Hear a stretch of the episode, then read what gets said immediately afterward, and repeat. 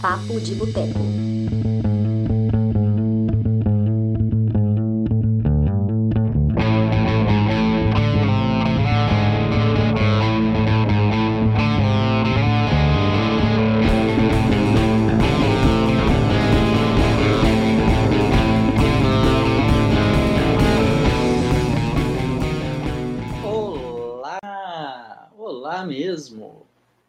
Entrando no ar mais uma edição especial do nosso Papo de Boteco, nosso podcast semanal, no qual a gente faz comentários sobre assuntos relacionados ao mundo do cinema. Nessa edição, eu pretendo falar sobre os melhores filmes de romance lançados aqui no ano de 2019. Meu nome é Túlio Dias, eu sou escritor, cofundador do Cinema de Boteco, e é um grande prazer contar com a sua audiência, a sua participação todo dia aqui nos nossos programas, nos nossos podcasts, em todos os conteúdos que a gente faz, muitas vezes ao vivaço. Mas vamos lá, sem muito papo, sem enrolação, vamos direto para o que interessa pelo sétimo ano consecutivo, o Cinema de Boteco oferece a sua lista de 15 melhores filmes de romance.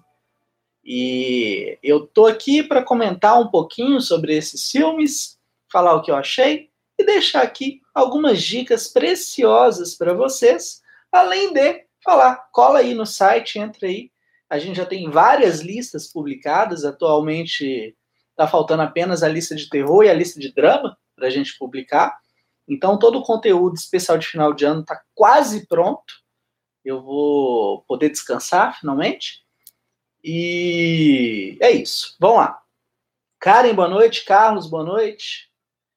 O ano de 2019, a gente até teve, né?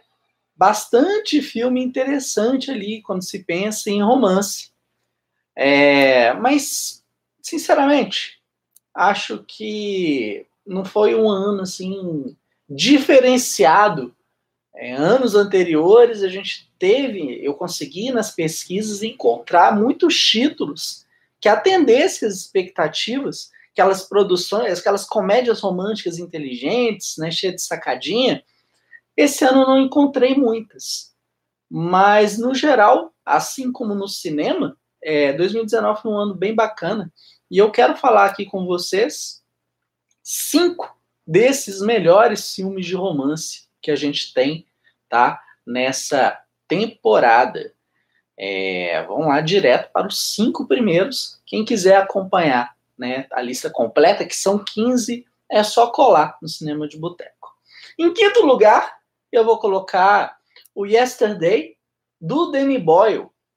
É, e o filme fala sobre, né? O mundo inteiro não se lembra dos Beatles, exceto por um artista sem sucesso que decide usar as composições do quarteto de Liverpool para alavancar sua própria carreira. É, esse filme é dirigido pelo nosso querido Danny Boyle. Ele é escrito pelo Richard Curtis. E, bicho, é, é, sendo muito sincero com vocês, quando eu fiquei sabendo que ia ter um filme do Danny Boyle com o roteiro do Richard Curtis, falando sobre um mundo em que não existiam os Beatles, eu falei, cara, esse vai ser meu filme favorito de 2019. Né? Não, não tem outra. Mas acabou que assistindo ao filme, eu acabei um tanto frustrado ao descobrir que o WoW não era bem assim. É, o filme é bom, com certeza, mas existem alguns problemas que me tiraram muito dele. Mas ele funciona. E a Karen tá falando, o romance do Yesterday é a coisa mais chata do filme, enrolado demais. Não curti muito o romance. O Carlos comentou: Yesterday é um filme que alguém faz plágio. É um filme bem latino. É um filme que alguém faz plágio, é um filme bem latino. É, a Selma falou: muito bom esse Yesterday, mas não é romance, pelo menos para mim. Então, questão de gênero, gente. Eu sou da, da turma que defende que a gente só tem um gênero, que é o drama. Todos os outros filmes se encaixam no drama. Então a gente tem esse conflito. Eu pretendo desenvolver uma linha de raciocínio para poder compartilhar isso com vocês em breve, mas o, o, o Yesterday ele entra muito na parte da comédia, e, e eu considero ele drama exatamente porque ele tem uma relação ali de amor. Se você for parar para pensar, o protagonista, o tempo inteiro ele guardou para ele o que ele sentia. Que ele estava tão focado, estava tão concentrado na carreira dele, em ser um artista de sucesso, que ele não conseguia acreditar que ele já era um sucesso, ele já tinha o que ele precisava ali próximo a ele. Então eu gosto desse tipo de filme que trabalha com esses amores acidentais.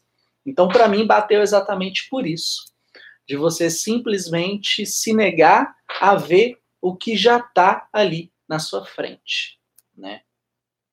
Pois é, musical ele não musical é tipo documentário, é tipo animação, sabe? É um, uma forma de falar de filme. Musical pode ser tanto musical dramático, musical de comédia, musical de terror.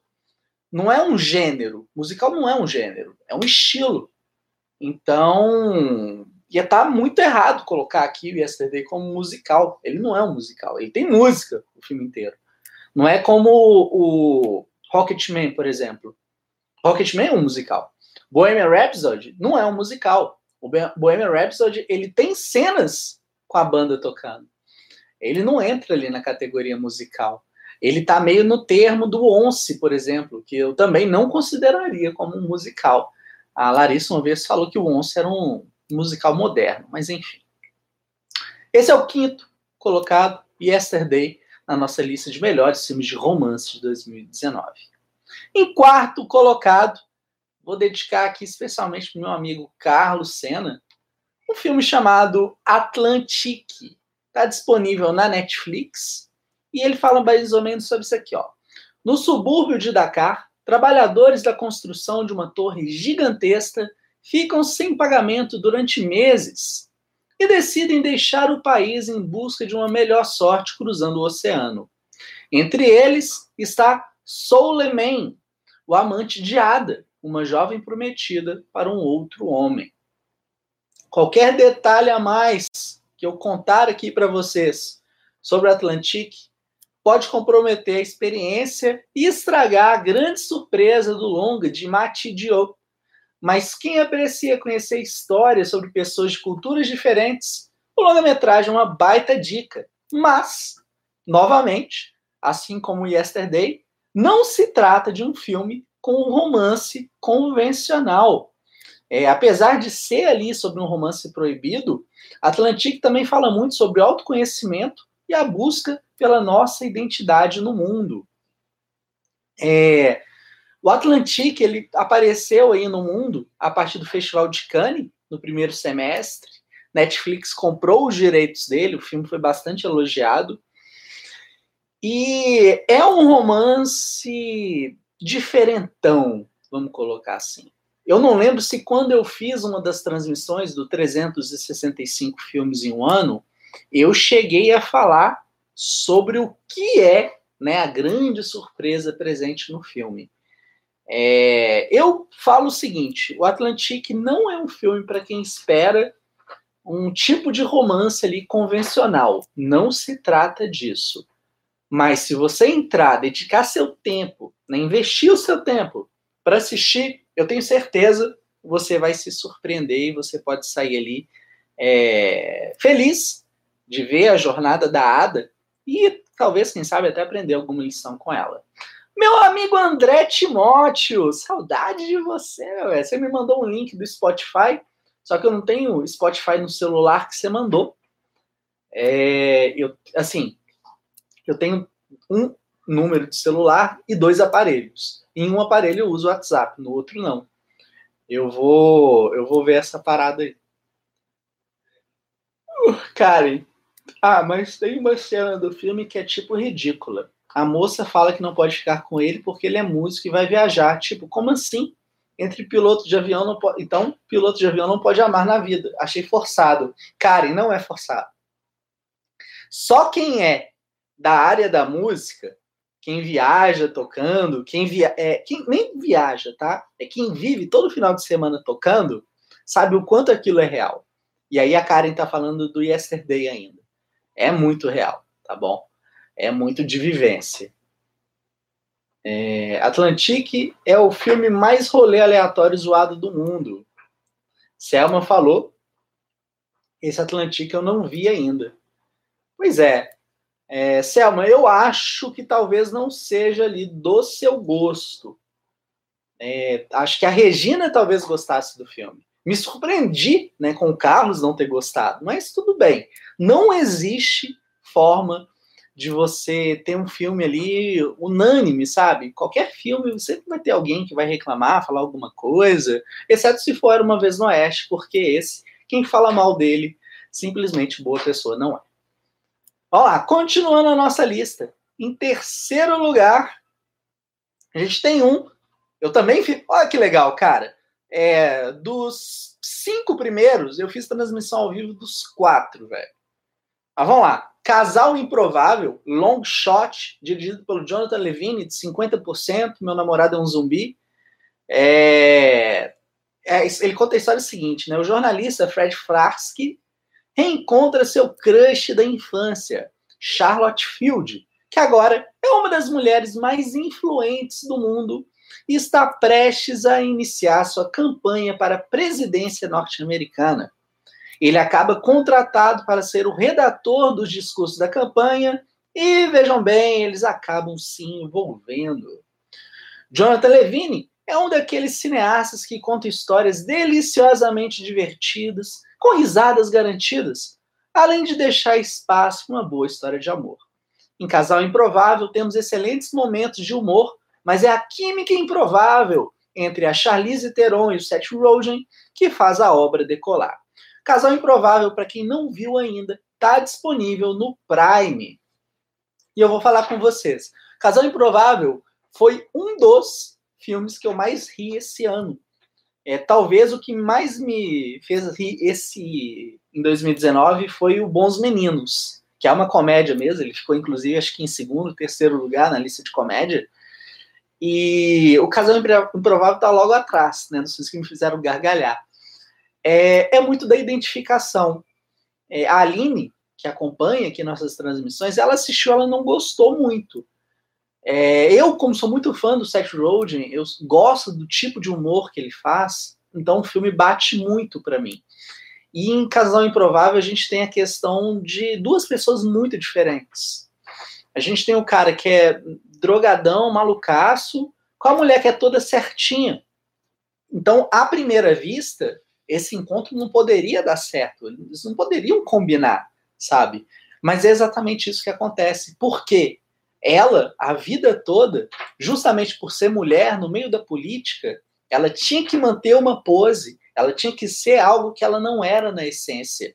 Quando ela reencontra o Fred, que é o personagem do Seth Rogen, isso muda. E ela começa a se redescobrir. Ela muda alguns comportamentos, ela tem outras atitudes, segue né, na campanha dela, e é muito bacana como tudo funciona. Tem momentos muito engraçados, eu recomendo fortemente, tá bom? Cara, então falta empatia da minha parte, porque para mim ela colocou um empecilho bobo. Karen, a Karen ainda tá ali frenética no Yesterday, te juro, não é empecilho bobo. Conversa com alguém que já namorou com gente da música, pra você ver, tá? É, se você tem a cabeça boa, você aceita. Mas o fato é que você mantém um relacionamento com uma pessoa que nunca vai estar presente. E no caso do personagem do Yesterday, é um cara que estava fazendo sucesso, ou seja, ele ia ter a atenção de todo mundo.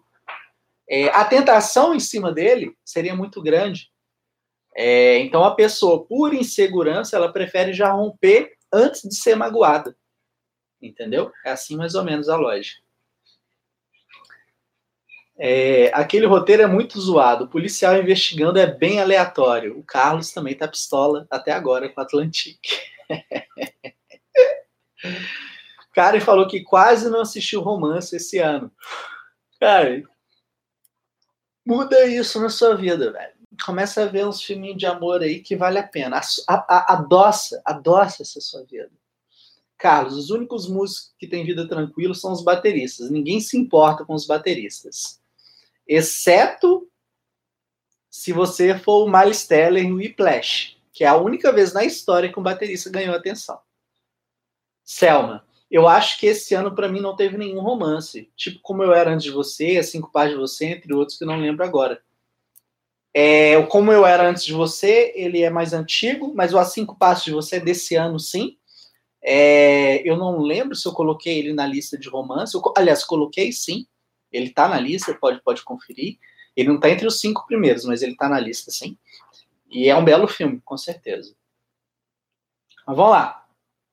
No terceiro lugar, a gente tem aquele que talvez seja o meu favorito quando a gente pensa em filmes de romance propriamente ditos. Uma delícia de filme, uma das surpresas. Por isso, quando eu falei aqui na abertura do programa, eu reclamei que, ah, caraca, a gente não tem mais, não achei esse ano né, filmes mais alternativos. E o Plus One é um filme alternativo, é o um filme que me deixa feliz né, de ter achado e tem indicado para vocês, tá bom? Então vamos lá. O que, que fala o Plus One? Um casal de amigos solteiros de longa data combina de ser acompanhante um do outro para todos os casamentos que são convidados. O grande charme de Plus One é a sua narrativa, que lembra muito o romance Um Dia, aquele com a Anne Hathaway. Nós só acompanhamos os personagens a partir da véspera dos casamentos e não sabemos exatamente o que acontece antes né, dos dias da festa, depois dos dias da festa. É exclusivamente naquele momento. É, não, não, peraí, só, só uma correção. Não é que a gente só acompanha durante o casamento, é só da véspera ali do casamento. A gente não sabe o que aconteceu dias antes né, deles se encontrarem, dias depois deles é, estarem é, juntos, tá bom? A, toda a narrativa se passa ali neles juntos, nesse espaço de tempo dos casamentos que eles vão. Com um roteiro cheio de tiradinhas engraçadas e dois protagonistas apaixonantes, Plus One entrou facilmente na minha lista de romances favoritos da temporada. É, esse, cara, eu tenho certeza. Karen, pode assistir, pode pesquisar, acho que você vai adorar. É, Selma vai gostar também, Carlos vai gostar. Cara, todo mundo vai gostar desse filme, porque esse filme é muito divertido. Ele é engraçado, ele é bonitinho, é demais. Né, Aurora? Me ajuda, Aurora, minha filha. Tô fazendo transmissão ao vivo, você fica aí latindo, caralho. Porra. É, cara. Em compensação, a história de um casamento já vi três vezes. Eu gosto de drama, mas graças ao cinema de boteco, abri minha mente para outros gêneros. Ah, que bonitinho. Obrigado, cara. Vamos lá. Continuando aqui a lista, então, em homenagem a Karen, primeiro lugar na nossa lista de melhores filmes de romance de 2019. Fica um filme que a Karen viu três vezes esse ano. Um filme que a Karen é, acordou super cedo para assistir. Quis participar da live com a gente, que é a história de um casamento. Aí, antes de falar aqui, pô, uma história de casamento, primeiro lugar, cara, sim, é um filme de drama. Só que é um filme de drama sobre um casal que se separa. É um filme que fala, acima de tudo, sobre o amor não ser o suficiente para você manter um relacionamento. Então, ele está aqui na lista de romance, sim, que eu acho que é o lugar dele. E vou falar aqui um pouquinho para quem não sabe do que, que se trata. É, inclusive, o História de um Casamento está disponível na Netflix. Existe algo especial em ver um relacionamento ficcional chegando ao seu final. Muitas vezes, nos colocamos no lugar dos personagens para nos identificar com aquela dor ou tentar usar essas narrativas como uma forma de terapia para buscar entender o outro lado das experiências que a gente vive. História de um casamento tem na atuação de Scarlett Johansson seu maior trunfo. Não é que o Adam Driver deixa a desejar, mas é que o trabalho do Johansson é intenso. É impossível não se deixar levar pela frustração que se torna em raiva e tristeza em diversas das cenas do longa-metragem. Noah Baumbach demonstrou uma sensibilidade ímpar ao trabalhar sua própria culpa pelo fim de seus relacionamentos reais e fez um dos principais trabalhos de 2019 e uma das histórias mais emocionantes desta temporada. Então, História de Casamento está aqui, primeirão. É, não sei se todo mundo teve oportunidade, se todo mundo assistiu, mas fica a dica, vale muito a pena, tá bom? Bom, gente, era isso que eu queria falar com vocês, apresentar aí os melhores filmes de romance do ano. Para quem quiser, pode colar aí no site, ver a lista completinha, vai estar tá aqui, né, acompanhando esse conteúdo nosso. Você vai ter o link, você pode clicar, ver a lista completa. E essa transmissão, também, vocês perceberam, eu estou fazendo em caráter de teste, porque eu sou assim. Né? A gente faz os testes ao vivo, na Tora, mesmo, para ver se funciona. Ficou com 20 minutos, eu queria ter ficado com 10 minutos. Não deu muito certo, mas eu ainda tenho várias listas para testar. Então, depois eu vou fazer um programa falando das comédias, vou falar das cinco melhores comédias. É, Vou tentar não conversar muito aqui. Hoje, vocês viram, eu não conversei muito. Vou tentar fazer isso e ver se eu consigo fazer em 10 minutos. Vamos ver se a gente acha o formato ideal para apresentar essas listas aqui para o máximo de pessoas possível, né, com uma transmissão bem curtinha. Tá bom? É, daqui a pouquinho, para quem está acompanhando essa transmissão ao vivo, aqui no dia 29 de dezembro de 2019, eu vou entrar ao vivaço para mais uma edição edição de número 399 do nosso clube de cinema, 365 filmes em um ano. Você me perguntar o filme que eu vou falar, eu vou te responder com a sinceridade que me é né, habitual. Eu não tenho a menor ideia. Eu vou olhar aqui na minha lista de filmes assistidos e a gente vai pensar qual que vai ser a obra de hoje. Tá bom? Mua! Grande beijo para vocês e até daqui a pouquinho, tá bom? Você ouviu Papo de Boteco.